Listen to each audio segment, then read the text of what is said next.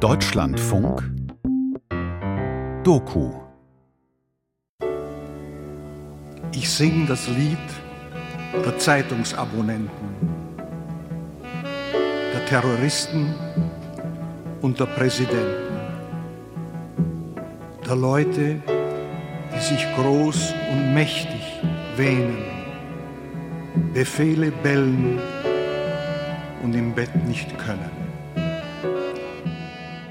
Das ist die Stimme von Freddy Jacobson, besser bekannt als Fred J., der erfolgreichste deutsche Songtexter der 70er Jahre. Autor von Titeln wie Es fährt ein Zug nach nirgendwo, Eine neue Liebe ist wie ein neues Leben oder Rasputin. Wir sind in Berlin aufgewachsen und haben ihn als Kinder gekannt. Er und seine Frau Muschka waren mit unseren Eltern befreundet. Wir wussten, dass Freddy Texte für sehr berühmte Sänger schrieb. Und einmal nahm er uns mit in die ZDF-Hitparade mit Dieter Thomas Heck. 19 Uhr 30 Minuten und 9 Sekunden. Hier ist Berlin.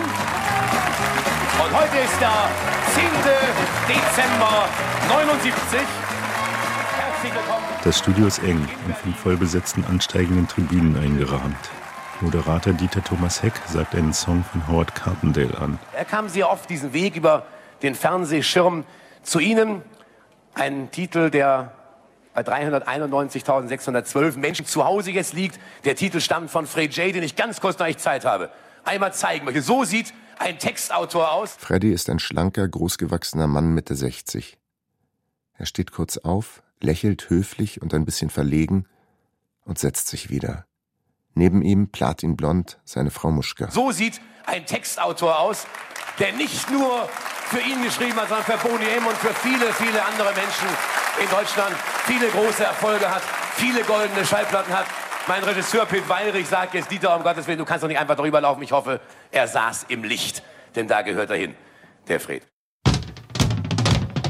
Im Zug nach nirgendwo. Das unwahrscheinliche Leben des Songtexters Fred J. Ein Feature von Fabian Gerhardt und Roland Gerhardt. Teil 1 Across the Sea. Ende der 70er Jahre zogen Freddy und Muschka aus Berlin nach München und dann zurück in die USA. Wir haben sie nie wieder gesehen.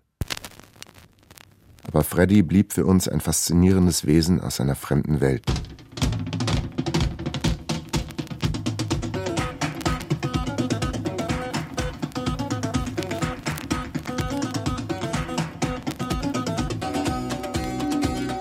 Einigen Monaten legten wir eine Boney M-Platte auf.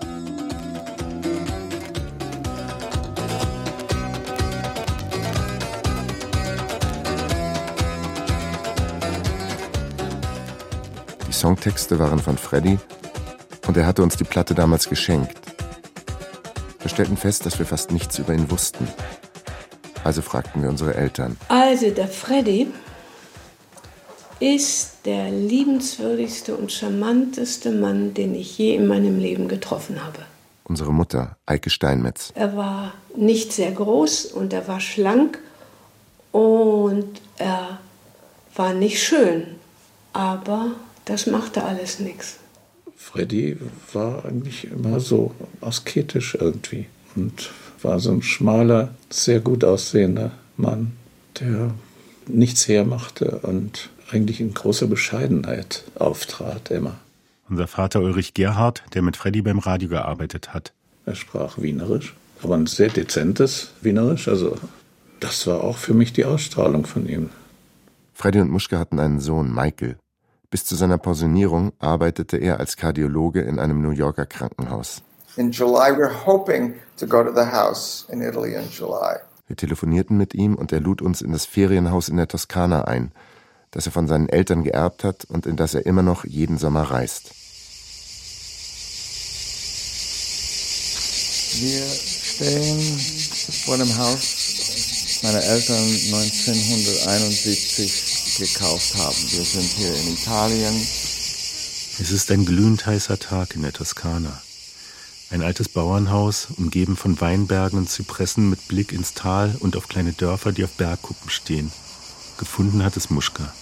Das Haus wurde ausgewählt und dann kam sie später, ein paar Monate später mit meinem Vater, um alles anzuschauen und sie wollte es ihm zeigen. Michael sitzt im Wohnzimmer des Hauses. Er ist Ende 60 und schlank wie sein Vater. Und er war nicht besonders begeistert. Er war ruhig. Und sie sagte zu ihm, das ist schade, das könnte einer der schönsten Tage unseres Lebens sein. Woraufhin er sagte, du weißt, ich bin nicht dafür gemacht, schönste Tage des Lebens zu haben. Das ist nicht für mich. Wir fragen Michael, welche Dinge Freddy glücklich gemacht haben. Wenn eine Schuhverkäuferin eins von seinen Liedern pfeifen würde, also dass möglichst viele normale Menschen, keine Eliten, sondern normale Menschen seine Texte und seine Lieder kannten. Das war für ihn das Wichtigste. Galas und Ehrungen waren nicht Freddys Sache. Seine goldenen Schallplatten holte er nie ab. Und gab es irgendwelche öffentlichen Veranstaltungen, die er nicht gehasst hat? Baseball. Christian Brun ist Komponist von Hits wie Marmorstein und Eisenbericht für Drafi Deutscher oder Wunder gibt es immer wieder für Katja Epstein. Er besucht die Jakobsons seit den 70er Jahren jeden Sommer in der Toskana. Früher Freddy und Muschka, heute Michael. Fred war zurückhaltend. Er war ein ausgesprochen schwieriger Mensch und er muss wohl das Erlebte nie ganz positiv verarbeitet haben. Also es muss immer noch in ihm gebohrt haben. Die Lager in Frankreich und er muss auch keine schöne Jugend gehabt haben. Er war absolut voller Zuwendung. Das ist nicht, dass er vernagelt war, aber so. Aber es war diese äh, gewisse Glaswand stimmt und etwas leicht skeptisch Depressives. Das war typisch Freddy. Und eben ein hochgebildeter Mann. Ne?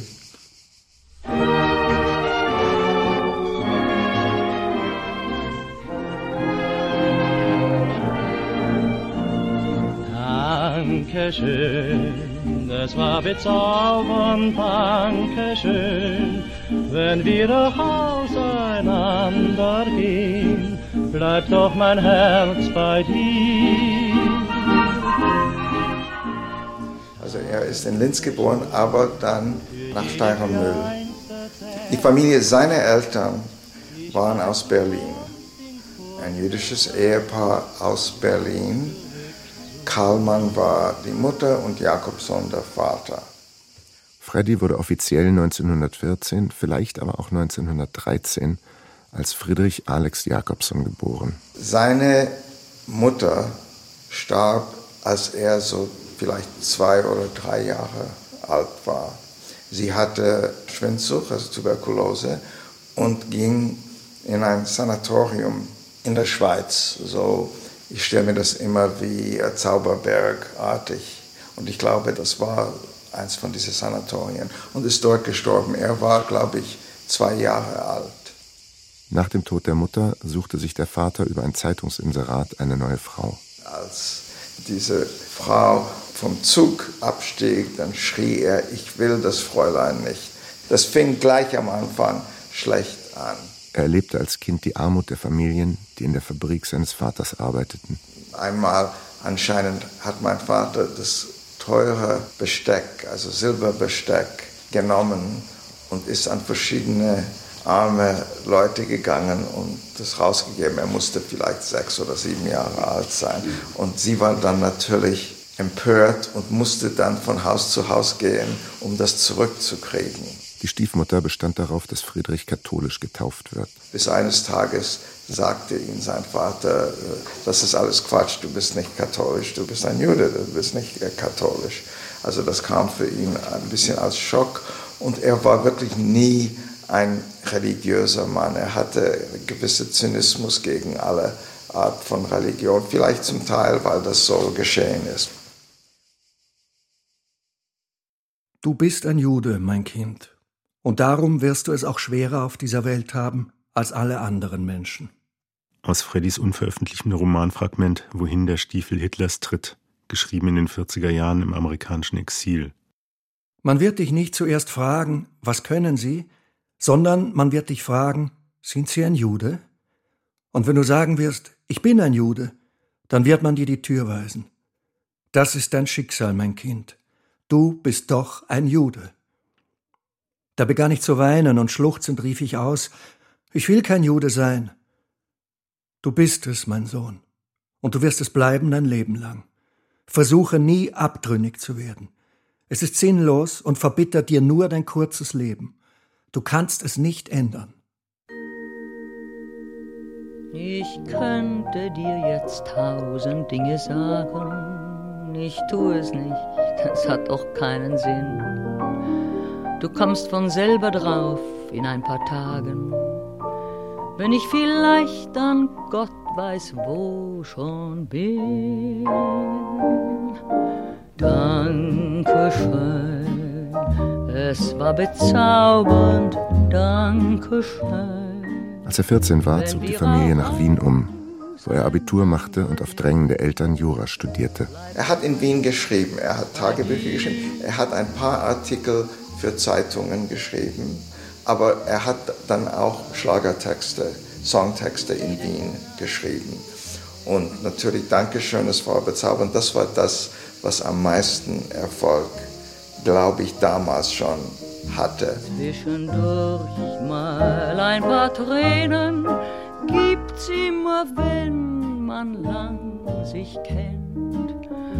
Schließlich folgt dann solchen Szenen doch stets ein Kuss mit Happy End. Drum Dankeschön. Das Wiener Tagebuch fand Muschka in Freddys Nachlass. Er hatte es begonnen, als er 20 Jahre alt war. Er hasste sein Studium und wollte Schriftsteller werden. Bleib doch mein Herz bei dir.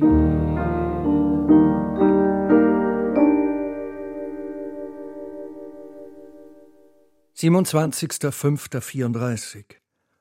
Uns kann nur einer erlösen. Der Musiker. Die Zeit der Religionsschriften, der Staatengründer, Waffenhelden, der Entdecker ist vorüber. Vielleicht sogar die Zeit der Dichter. Der letzte Trost der Seele liegt in der Musik. 28.05.34 Es gibt bei der Beurteilung meines Charakters zwei Gesichtspunkte. A. Ich habe keinen. Dann haben Sie recht. B. Ich habe einen. Dann haben Sie zwar nicht recht, aber ich habe bewiesen, dass ich nicht die Fähigkeit besitze, andere Menschen von dessen Vorhandensein zu überzeugen. In beiden Fällen liegt das Minus auf meiner Seite. Mitte der 30er Jahre kam es auch in Wien zu immer mehr Übergriffen auf Juden. Aus dem Romanfragment Wohin der Stiefel Hitlers tritt. Du wirst geschlagen und darfst nicht zurückschlagen. Du wirst getreten und darfst nicht zurücktreten, weil es Wahnsinn wäre, wenn du es tätest. Du musst sagen, machen Sie sich keine Umstände. Sonst kann es dir passieren, dass der Bengel in der Ecke, der dich mit frechen, blöden Augen anglotzt, auf dich zugeht und dich anbrüllt, Sie Saujude, erst provozieren Sie und dann wollen Sie noch Mitleid erwecken. Das ist Ihre Methode. So haben Sie Millionen Menschen dumm gemacht. Sie behaupten, dass du irgendwas angestellt, gesagt oder nicht gesagt hast und strafen dich dann dafür. 1938, kurz nach dem Einmarsch der Nazis, flüchtete Freddy nach Paris. Und er spielte Ukulele in so ein Stripbar, so ungefähr, was er sehr gerne machte und hatte, glaube ich, eine sehr schöne Zeit. Das eine Jahr in Paris war ich glaube, war eine der schönsten Zeiten, die er gehabt hat. Und er hatte ein Visum für Amerika. Er hat es auslaufen lassen, ohne es zu benutzen. Und deshalb konnte er nicht sofort nach Amerika, als der Krieg ausbrach. Frankreich richtete Internierungslager für deutsche Flüchtlinge ein. Wegen seiner deutschen Eltern hatte auch Freddy einen deutschen Pass. Ich glaube, er fühlte sich so wohl, dass er einfach nicht die Notwendigkeit empfand, zu fliehen. 3. September 1939. Um 5 Uhr Nachmittag hat Frankreich Deutschland den Krieg erklärt. In Polen wird seit zwei Tagen gekämpft. Der neue Weltkrieg ist ausgebrochen. Und das ging von September 39 bis wahrscheinlich Februar 40 war er da, so einige Monate. Und er hat während dieser ganzen Lagerzeit ein äh, Tagebuch geführt. 23. September 1939. Ich bin nun über 14 Tage im Lager. Man möchte meinen, dass irgendjemand weiß, was eigentlich mit uns geschieht. Keine Spur. Heute beim Appell wird wieder gefragt, wer sich von den Deutschen für fünf Jahre, von den Österreichern für Kriegsdauer zur Fremdenlegion melden will. Ein unmögliches Vorgehen. 90 Prozent und mehr von uns kommen als Flüchtlinge vor Hitler nach Frankreich. Ein großer Teil kommt aus den Folterkammern deutscher Konzentrationslager. Alle werden als Refugiés, also als politischer Gegner Hitlers anerkannt. Und kaum ist der Krieg gegen Hitler ausgebrochen, gegen Hitler, nicht gegen das deutsche Volk, wohlverstanden, werden alle hier ins Konzentrationslager gesperrt. Und welche Wahl lässt man uns? Eingesperrt bleiben oder Fremdenlegion? 26. September 1939. Eine eiskalte Nacht. Morgens zwei Grad über Null. Auf einem Haufen Stroh, jedem Windstoß preisgegeben, der durch die Ställe und Scheunen fegt. Dabei haben wir jetzt noch sternklare Nächte. Was dann, wenn die ersten Herbststürme kommen, wenn das Stroh vor Feuchtigkeit fault und zu stinken beginnt, wenn die Grippekranken die Gesunden anstecken. 2. Oktober 1939. Ich weiß nicht, was los ist mit mir. Seit ein paar Tagen komme ich aus den Depressionszuständen nicht heraus. Es ist ja auch alles so trostlos, so schrecklich ausweglos. Amerika? Wie, wann, von wo aus, mit welchem Schiff, mit welchen Geldmitteln? An die Front? In ein noch ärgeres KZ? Von Entscheidungsfreiheit keine Rede mehr. 26. November 1939. Ein Herr Senator war zu Besuch da. Sonntag ist ja der Tag des Besuches, und da kommen dann auch Herren dieser Art, um nach dem Rechten zu sehen. Der Herr Senator war kaum weg, und die Frauen, die ihre Männer besuchen durften, waren gerade da. Da entdeckte man, dass Dr. Haselmeier einen Selbstmordversuch begangen hat. In einem Abschiedsbrief schreibt er, dass er genug hat. In Deutschland war er in Dachau und jetzt, im Land der Freiheit, sperren sie ihn wieder ins KZ. Das war zu viel für ihn. 16. Dezember 1939. Amerika, folgender Rattenschwanz. Wenn ich die Schiffskarte habe, kann ich nach Bordeaux zur Visaprolongation. Die Schiffskarte kriege ich, wenn ich das Visum habe. Auf diese Art weiß ich noch immer nicht, was sein wird. 21. Dezember 1939.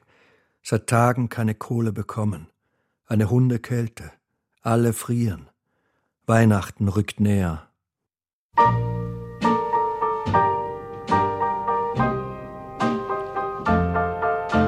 If I could reach out with my hands across the sea, I'd take you in my arms and never set you free. How I'd hold you and hold you forevermore in my heart.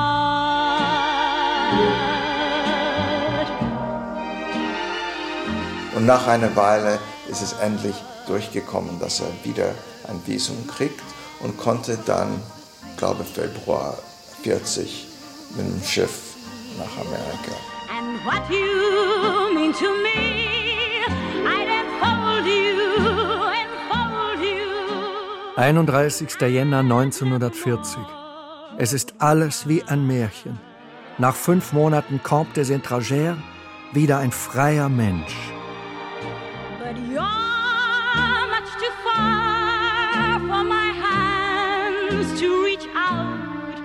26. Februar 1940.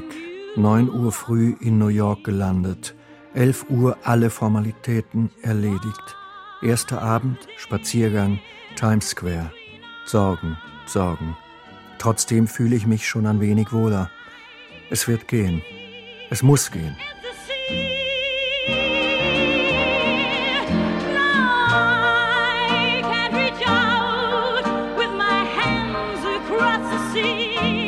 In New York änderte er seinen Namen zu Fred Jacobson und schlug sich zunächst mit Aushilfsjobs durch. Dann bekam er Arbeit bei der Voice of America, dem Auslandssender der USA, der auch ein deutschsprachiges Programm ausstrahlte. Er hat geschrieben, also Geschichten, also Reportagen und sprach sie auch im Radio.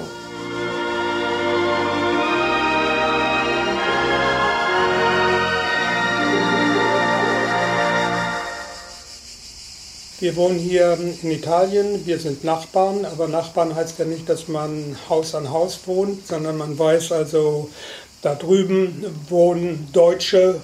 Hannes Alber, schlank und weißhaarig, wohnt zehn Minuten vom Haus der Jakobsons entfernt. Er war mal Schauspieler, hat dann die Band Tonsteine Scherben produziert und war Co-Autor von Rio Reisers Autobiografie. 1999 bekam er von Muschka den Auftrag, die Biografie von Fred J. zu schreiben. Also das sind ungefähr 70 Kassetten, also diese berühmten Kassetten, sagt man dazu, ne, mit A und B-Seite. Einen Sommer lang interviewte er Muschka und besuchte sie auch in New York, wo sie nach Freddys Tod lebte. Am Ende musste er das Projekt abbrechen, ebenso wie fünf andere Biografen nach ihm. Das wurde abgebrochen, als ich aus New York wieder zurück war und sie mir die letzten Worte gesagt hatte, Herr Alber, ich möchte drei Begriffe nicht in dem Buch haben. Das ist Jude, Polin und Immigrant. Auf einer der Kassetten erzählt Muschka, wie sie und Freddy sich 1940 in New York kennenlernten. Es war keine erotische Gruppe, es war wirklich ein und fabelhaftes Verstehen. Muschka, geborene Wuhlmann, stammte aus einer wohlhabenden polnisch-jüdischen Arztfamilie, die auch über Frankreich nach Amerika emigriert war. Und wir haben uns fabelhaft verstanden. Und so war es von, von ersten bis zum letzten Tag. Auf Fotos aus dieser Zeit ist Muschka eine strahlende Schönheit. Sie arbeitete kurz auch bei der Voice of America, gab die Stelle dann aber wieder auf und wurde die Frau an Freddys Seite. Das war ein doch ideales Paar. Die konnten sich eben gut unterhalten und die haben sich auch in allen Dingen gut verstanden. Und Muschka organisierte das soziale Leben für den introvertierten Freddy. Muschka, der Außenminister, ja. Und er hatte ja einen riesen Bekanntenkreis, nicht? In New York schrieb Freddy weiter Songtexte, jetzt auf Englisch, und hatte auch einige kleinere Erfolge, ohne davon leben zu können. Weil die Dorsey Brothers seinen Namen zu sperrig fanden, wurde aus Fred Jacobson Fred J. Für Shirley Bassey schrieb er Hands Across the Sea, für die Bluessängerin Laverne Baker I Cried a Tear.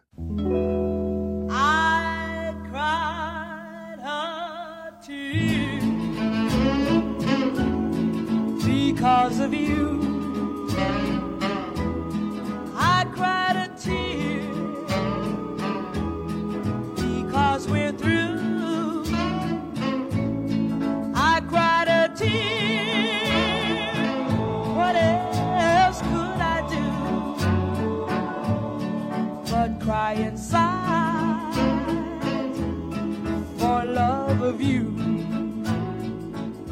Einem kleinen hochformatigen Foto stehen Freddy und Muschka vor dem Fenster eines Backsteinhauses.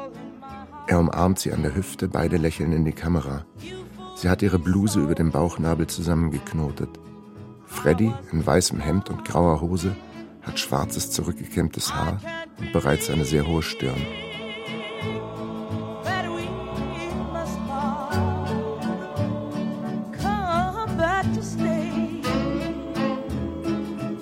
Make a new start.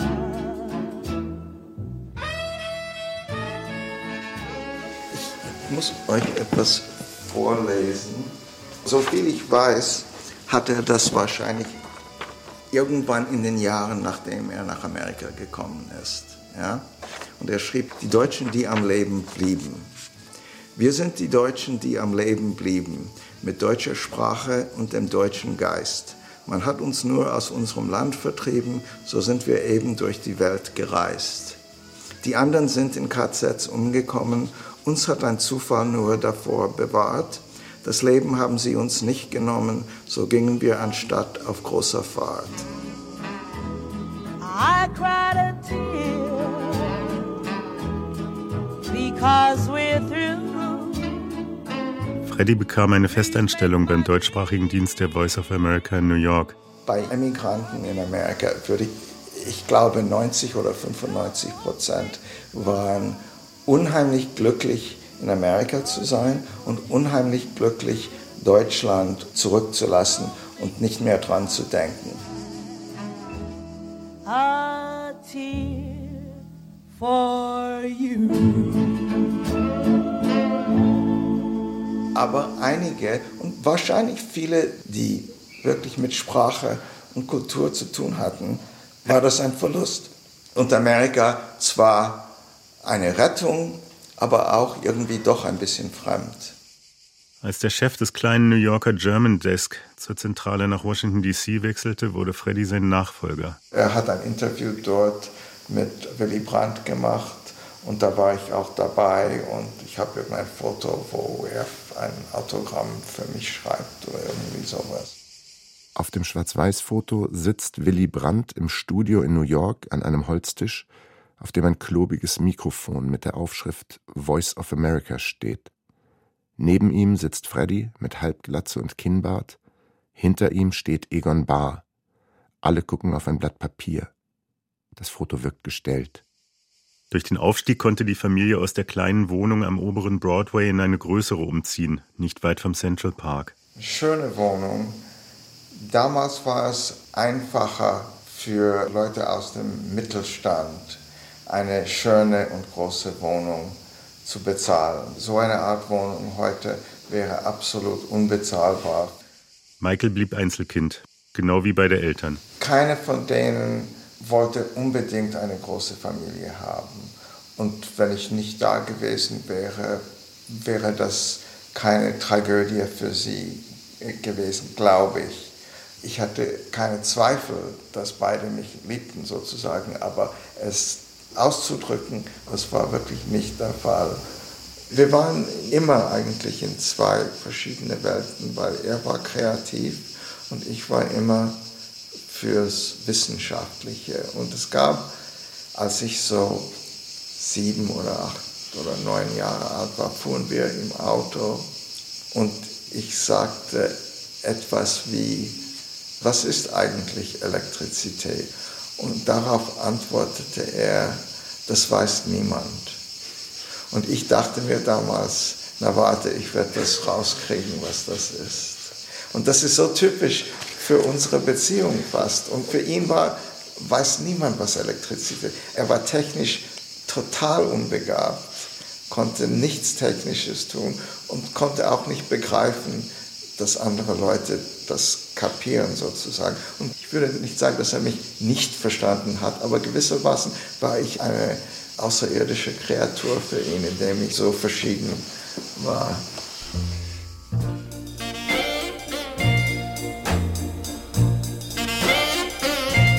What am I living for if not for you? Nach dem Tag im Büro arbeitete Freddy zu Hause an Songtexten. Es kamen ab und zu Musiker zu uns zu Hause und spielten auf dem Klavier und die arbeiteten zusammen. Nobody else, nobody else will do. Er ging eines Tages da zu jemandem, den er kannte, der irgendwie ziemlich hoch im Verlag war und kam da und der Mann kam aus seinem Büro kurz raus und er sagte, was machst du hier? Und er sagte, ich habe etwas dir vorzuspielen. Sagt er, sehr gut, setz dich hin, ich komme gleich wieder. Gut, setz dich hin. Und nach einer Stunde ist niemand gekommen und endlich kommt der Mensch aus seinem Büro, guckt ihn an und sagt, was, du bist noch da? Und mein Vater erzählte, nachdem er sehr viel Erfolg hatte, erzählte er unheimlich gern diese Geschichte. What am I living for if not for you? What am I living for if not for you?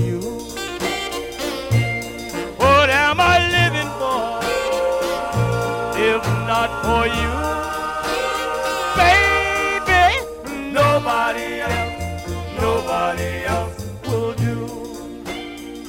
Den Song What Am I Living For schrieb Freddie für Chuck Willis. Es war sein größter Erfolg in den USA, mit unzähligen Coverversionen, unter anderem von Percy Sledge, Ray Charles, Tom Jones, Van Morrison und Solomon Burke. Und diese Schallplatte hing bei ihm in New York in seiner Wohnung und da habe ich ihm gesagt, Fred, was ist denn das? Bist du das? Frank Farian. Erfinder von Boney M. Hast du diesen Song geschrieben, den ich früher als junger Mensch gesungen habe? Sagte ja, das war mein erster großer Hit. Der Londoner Komponist und Songtexter Richard Thomas über den Text von What Am I Living For? There's the repetition of What Am I Living For If Not For You, which is absolutely brilliant. And that's repeated four times. But he makes one little change, which is What Am I Longing For Each Lonely Night. And that's brilliant writing. Die Wiederholung von What Am I Living For If Not For You ist absolut genial. Das kommt viermal und dann macht er eine kleine Änderung und zwar What am I longing for each lonely night? Das ist brillant geschrieben, denn es ist nur eine kleine Änderung und natürlich hat man Longing und Lonely. Diese Alliteration macht es zu einem transzendentalen, großartigen Text. Als Songtexter und Librettist beneide ich die Schönheit und Einfachheit dieses Textes.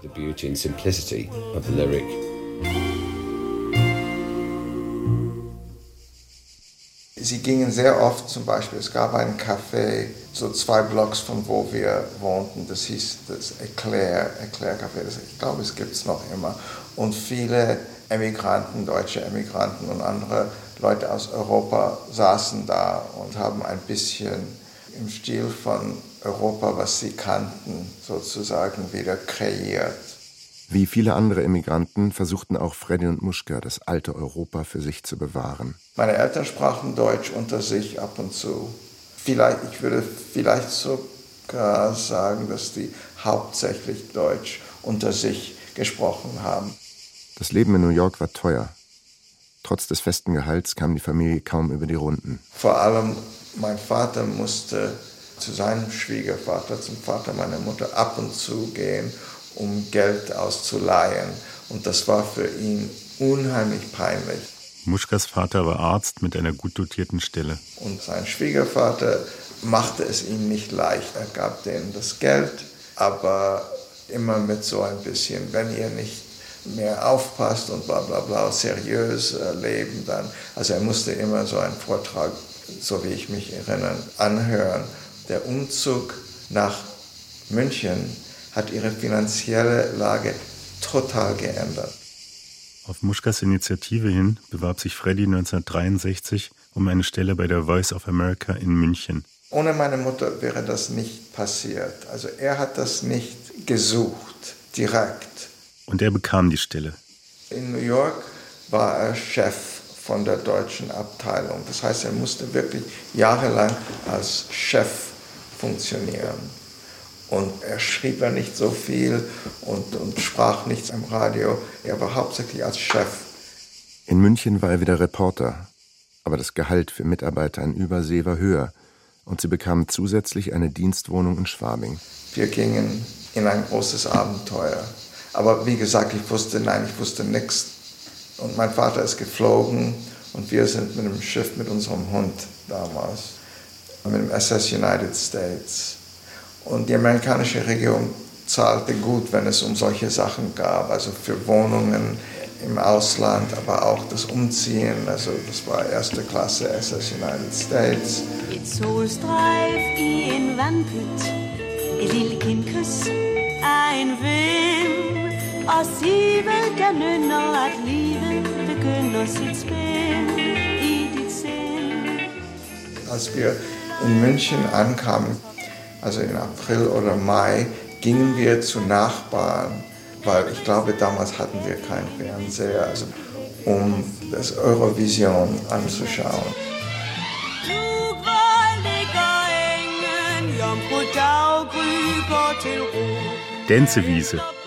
der dänische Siegertitel des Grand Prix 1963. Und er schaute sich das an und ich weiß, dass er dachte, hoffentlich eines Tages werde ich auch dabei sein. Das weiß ich, das war wirklich sein Traum und das war irgendwie ein Moment für ihn, was ihn sehr geprägt hat. Aber als Songtexter kam Freddy nicht voran. Er war 50 und ging noch immer mit Texten hausieren, die niemand haben wollte. Er ließ sich wirklich nie davon abkommen. Er war seines Talents völlig sicher. Also er wusste, er konnte wirklich gut Schlager schreiben. Texte schreiben, Songtexte schreiben. Das wusste er.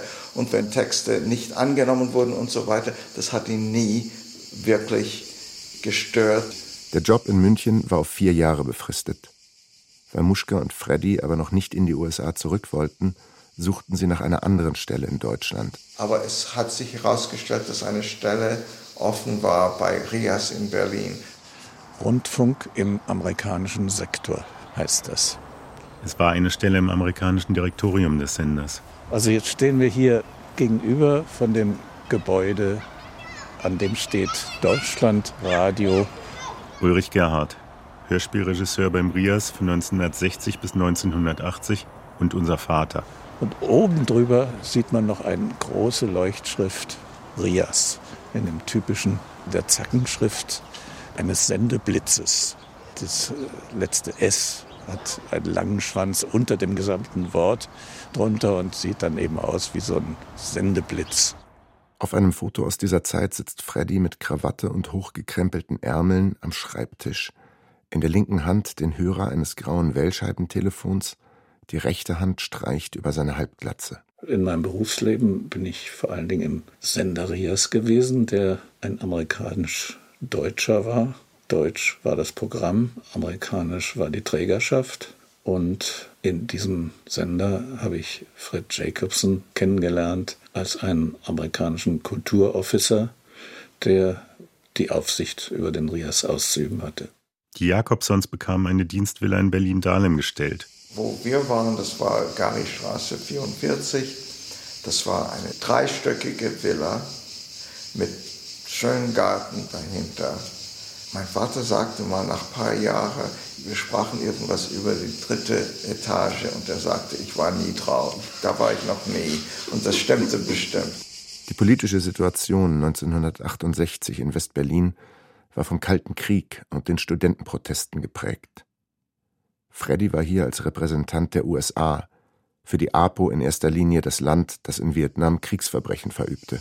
Einmal waren sie bei einer Kundgebung an der FU Valgari-Straße, also gegenüber von uns war die Freie Universität. Und meine Mutter applaudierte ziemlich heftig. Und zuerst hat mein Vater zu ihr gesagt, weißt du, es gibt bestimmt Spione hier. Ich weiß nicht, ob das so eine gute Idee ist. Und sie sagte, okay. Und dann saß sie sozusagen mit den Händen zusammen und war ziemlich miserabel. Und nach einer Weile sagte mein Vater zu ihr, na geh, applaudier, wenn du willst. und das hat sie tatsächlich. Der Rias war eine der wichtigsten Quellen der DDR-Bürger für politische Information und Westmusik und damit ein wichtiges Propagandawerkzeug. Der Sender wurde zwar von Deutschen für Deutsche gemacht, aber es gab eine amerikanische Chefetage. Und dort war Freddy für das Kultur- und Musikprogramm zuständig. Damals war das so, wenn du Redakteur warst, Musikredakteur bei irgendeinem Sender, und du wolltest eine Single vorstellen von einem Sänger, eine neue Produktion, sagt er, naja, wie wär's mit der B-Seite? Weißt du, so. Christian Anders, Komponist und Interpret von Es fährt ein Zug nach nirgendwo. Und da kannte ich Redakteure, die haben ganze Villen sich gebaut mit B-Seiten. Die B-Seiten von Singles wurden zwar kaum beachtet, deren Texter und Komponisten wurden aber auch am Gewinn beteiligt. Konnte man einen Text für die B-Seite eines Hits schreiben, war das ein einfacher Weg, ohne großes Aufsehen viel Geld zu verdienen. Freddy war jetzt auch in einer Position, in der er sich Vorteile hätte verschaffen können. Es gab verschiedene Programme mit Pop-Songs und er hätte irgendwie sozusagen Druck auf den Leuten, die diese Programme machten, ausüben können. Und ich weiß, er hat denen immer gesagt, meine Sachen spielt ihr, wenn ihr wollt, aber auf keinen Fall mehr, als das verdient ist. Er schrieb einfach weiter, hatte ein paar kleinere Erfolge bis zum Sommer 1969.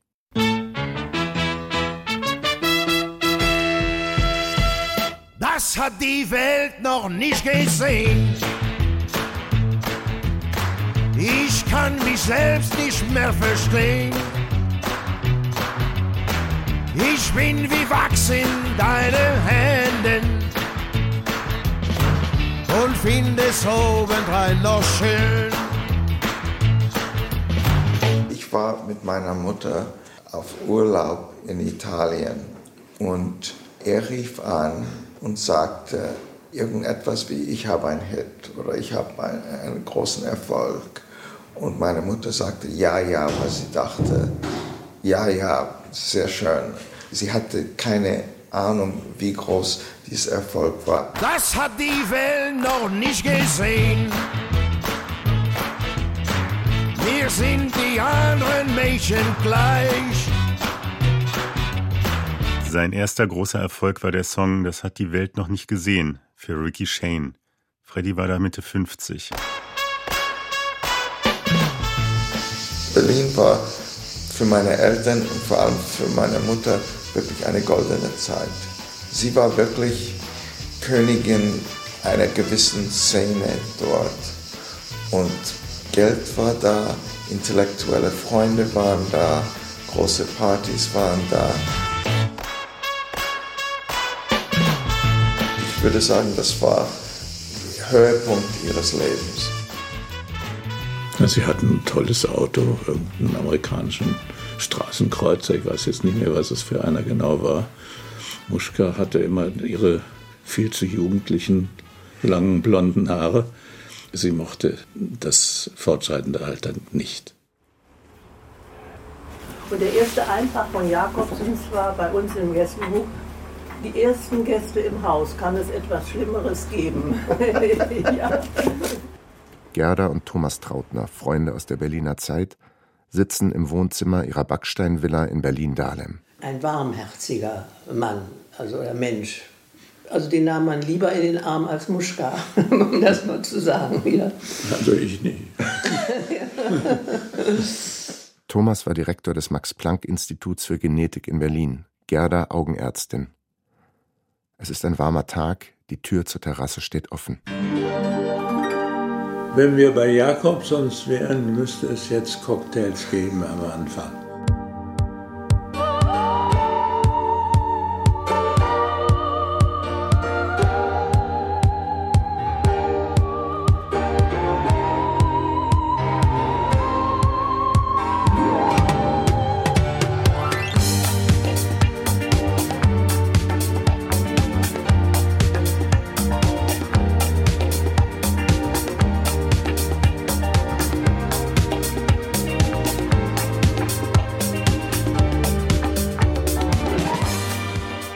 Trautners waren oft bei den Partys der Jakobsons zu Gast. Also das sogenannte Buffet-Dinner. Das Buffet-Dinner war damals noch neu für die Berliner. Und es war eben so unüblich. Nicht, dass später, jetzt ist es ja durchaus so, dass man immer hinmarschiert und sich was holt und setzt. Das war noch nicht so. Man war meistens im kleineren Kreis und saß am Tisch. Zu diesen Partys lud Muschka die Westberliner Intellektuellen und Künstlerszene ein. Hier lernten auch unsere Eltern Freddy und Muschka näher kennen. Also die haben ja diese Partys gemacht. Und das waren wirklich Partys, die wir noch nicht kannten. Unsere Mutter Eike Steinmetz ist Schauspielerin. Damals war sie Hausfrau und kümmerte sich um uns. Da waren alle Generationen und unbedeutende Leute und berühmte Leute. Und da konnte man sich auch einfach ein halbes Stündchen irgendwo hinsetzen und mit Freddy in Ruhe reden. Oder sogar eine Stunde. Das fiel niemandem auf und hat niemanden gestört.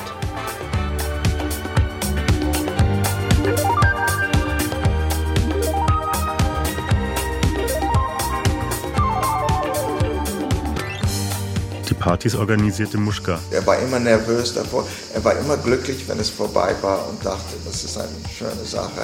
Aber davor hätte er eher gesagt, müssen wir wieder noch so eine Party machen.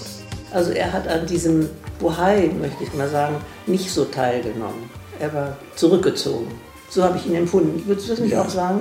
Naja, das kommt aber auch durch diese enorme Persönlichkeit von Muschka, die also so eine Szene dominierte, Ja. wenn Party war und so weiter. Sie sprach mit jedem und verband Leute, die sie verbindungswürdig fand. Und sie war der Maître de, de Plaisir. Mistress, will ich nicht sagen, de Plaisir.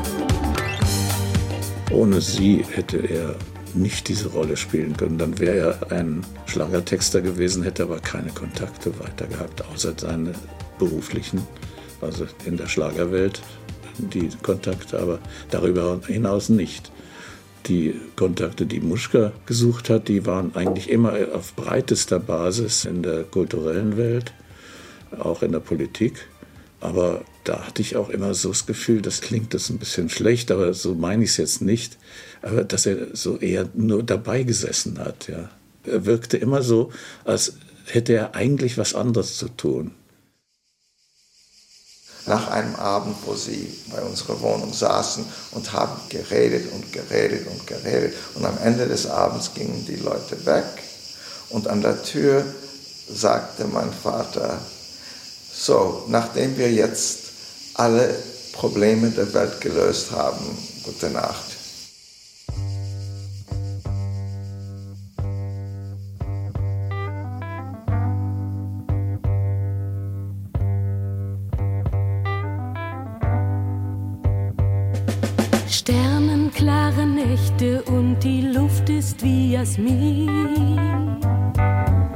Flüsse wie Kristall so klar und Wälder saftig grün. Kann es das noch geben oder ist es schon zu spät? Dass für alle überall dieser Traum noch in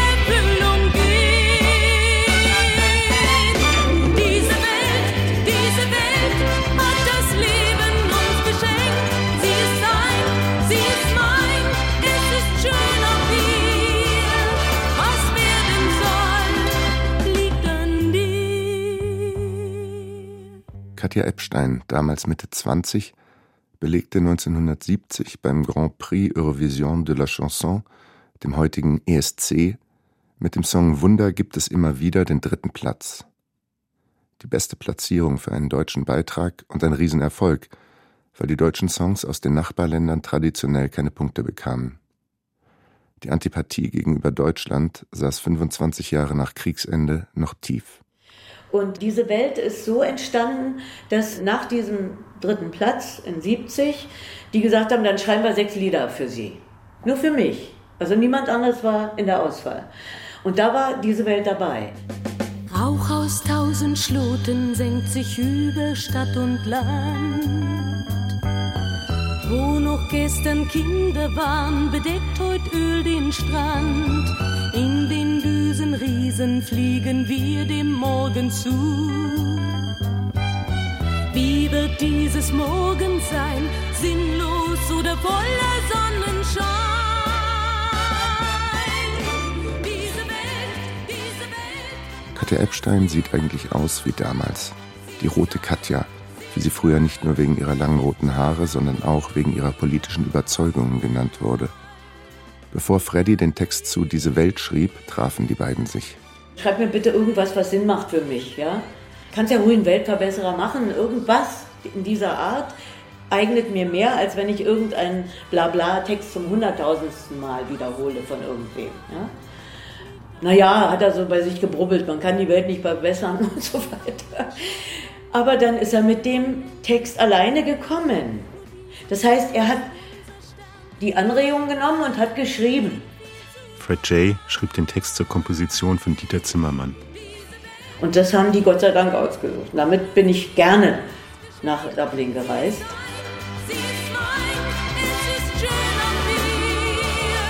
Diese Welt belegte wieder den dritten Platz.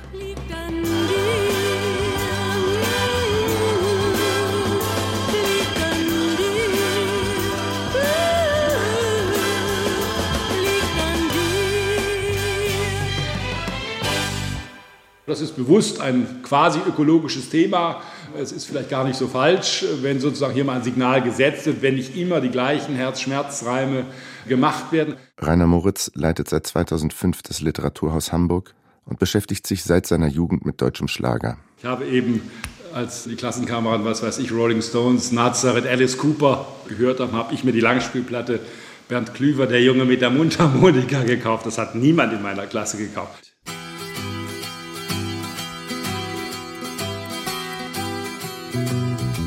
Kettenmauern, Stacheldraht. Nina und Mike.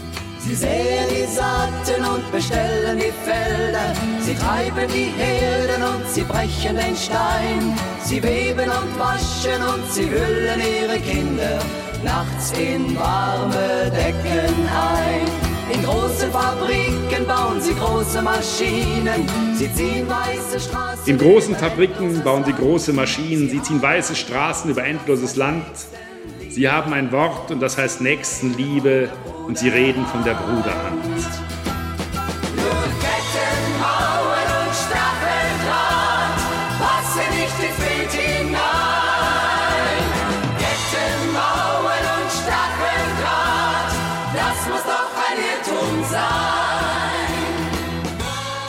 Sie sind gut zu Tieren, alten Katzen und Hunden und wenn Glocken läuten, eilen sie zum Gebet. Sie machen Gesetze und erzählen ihren Kindern, was so in der Bibel steht.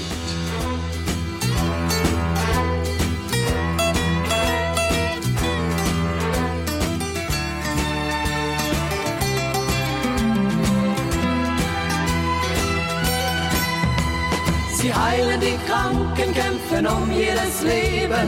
Sie helfen dem Nachbarn und sie löschen den Brand. Wenn einer in Not ist auf dem Gipfel des Berges, bieten sie die rettende Hand. Sie lieben das Schöne und sie glauben an morgen. Sie wollen so sehr, dass die Welt friedlich wird. Sie sind doch so gut, nur der andere ist böse. Und sie haben sich noch nie geirrt. Nur Ketten, Mauern und Stacheldraht passen nicht ins Bild hinein. Sie lieben das Schöne und glauben an morgen. Sie wollen so sehr, dass die Welt friedlich wird. Sie sind doch so gut, nur der andere ist böse und sie haben sich doch nie geirrt. Nur Ketten, Mauern und Stacheldraht passen nicht ins Bild hinein. Ketten, Mauern und Stacheldraht, das muss doch ein Irrtum sein. Das muss doch ein Irrtum sein. Das ist ein mir völlig unbekanntes Lied von Nina Mark. Es ist völlig klar, dass dieses Lied kein Hit werden konnte, auch kein Hitparaden-Hit werden konnte. Ein sehr ungewöhnlicher Schlager über das, was man im Munde führt und was man tut. Das, was man sozusagen propagiert nach außen, aber dann doch so handelt. Und offensichtlich geht es ja hier dann doch darum, dass Menschen eingekerkert sind, dass sie in ihrer Freiheit beschränkt sind. Und dieser Widerspruch ist im Schlager ganz selten. Also ich bin selber verblüfft über das Lied. Ich höre mir das gleich oben an, keine Sorge.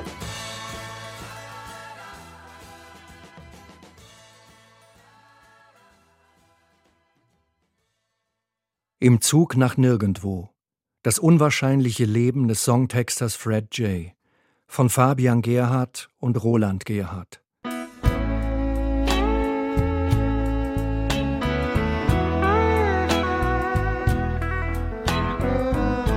Teil 1 Across the Sea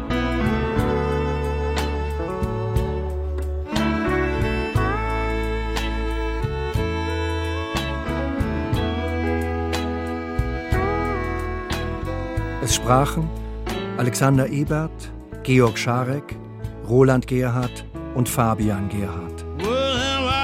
for if not for you? Tell me what am I living for if not for you? What am I living for if not for you? Nobody else, nobody else will do. Regie die Autoren. Ton und Technik Alexander Brennecke. Redaktion Tina Klopp und Jenny Marenbach. Eine Produktion von Deutschlandfunk und Westdeutschem Rundfunk 2021. You'll be my only love, my whole life through. Nobody else, nobody else will do. Oh, no, no, nobody else, nobody else will do. Child. Eigentlich ist es doch wirklich längst zu spät.